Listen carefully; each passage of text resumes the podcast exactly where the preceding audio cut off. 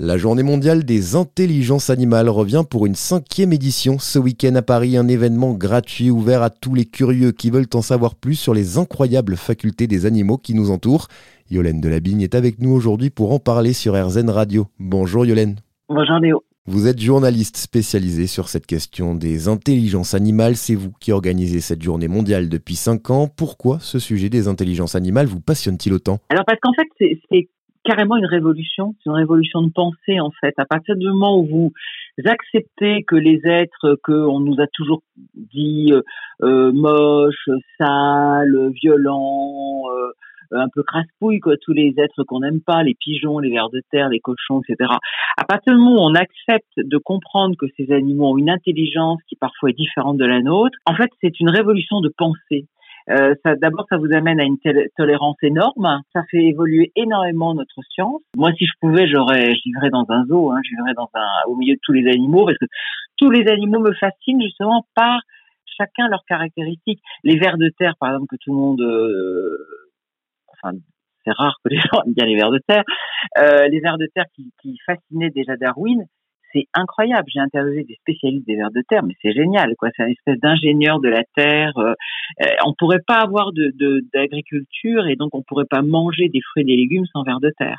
Donc, euh, en fait, c'est cette ouverture immense euh, sur les autres, sur tous ces êtres qui partagent cette planète avec moi, qui me fascine. Donc, aujourd'hui, je suis vraiment Enfin, tous les animaux me fascinent. Alors, cette journée mondiale, c'est en fait une série de conférences hein, avec des grands spécialistes. L'objectif, c'est ça, c'est de faire vraiment prendre conscience au grand public de la richesse du monde animal et de ses facultés souvent méconnues. C'est exactement ça. Comme vous savez, quand on est journaliste, on interviewe des gens et j'ai commencé à interviewer des gens euh, incroyables qu'on entendait peu et qui disaient des choses euh, fabuleuses et puis qui avaient des vies euh, géniales quoi. Donc je me suis dit le grand public connaît pas ces gens-là et donc j'ai eu envie de, en effet d'organiser des, événements où on, rencontrait ces gens qui sont souvent des gens très modestes. Et puis ça c'est la première euh, raison. Et la deuxième raison j'avais envie qu'il y ait toujours des animaux mal aimés. Parce que c'est facile de, de, faire fantasmer les gens sur les, les dauphins, les singes ou les chiens c'est plus compliqué sur des animaux euh, sur lesquels on a beaucoup d'idées préconçues. Et donc là, le 4 février, par exemple, on va parler des requins, qui sont des animaux euh, euh, très mal aimés, notamment avec le film Les Dents de la Mer, qui leur ça leur a fait un mal absolument fou.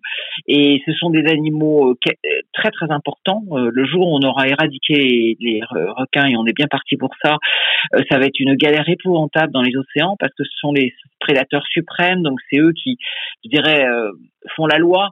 Et le jour où il y en aura plus, on va être envahi par les méduses, par des tas d'animaux. Et d'ailleurs, ça commence. Euh, et ce sont des animaux qu'on ne connaît pas du tout. Donc, en fait, on découvre des tas de choses sur ces animaux-là. Et donc, j'avais envie, oui, que le grand public, qui est très euh, très demandeur, hein, les gens sont très fascinés par les animaux et les gens ont beaucoup besoin d'apprendre des choses là-dessus. Et, donc, j'avais envie qu'ils rencontrent des spécialistes. Oui, vous venez de le dire, hein, les animaux dans l'esprit du grand public, c'est vraiment quelque chose qui fascine, qui fait rêver qui suscite beaucoup de curiosité en quelque sorte. Oui, c'est vrai que c'est un, en fait, c'est un sujet que les, gens adorent et il y a beaucoup, beaucoup de fidèles. J'ai beaucoup de gens qui reviennent d'une année euh, sur l'autre, qui traversent la France d'ailleurs pour venir. L'animal, en fait, nous apprend des choses sur nous-mêmes, sur le monde dans lequel on vit. ça va bien au-delà d'un simple animal. C'est l'animal, c'est la vie. Et en fait, aujourd'hui, dans, dans, nos sociétés très hors sol, quand on est dans nos, nos immeubles en béton et qu'on prend notre voiture pour aller sur l'autoroute, quand on vous parle de, des éléphants ou des papillons, ben ça fascine tout le monde, quoi. Donc oui, c'est un sujet qui est très consensuel et qui et puis qui est un peu enchanteur. Et je trouve que dans une époque un peu désenchantée comme la nôtre, bah, ça fait du bien. Effectivement, il ne faut pas s'en priver. Merci beaucoup Yolène Delabigne. Rendez-vous ce samedi à la Cité des Sciences à Paris pour cette journée mondiale des intelligences animales, un événement gratuit à suivre également en direct sur YouTube.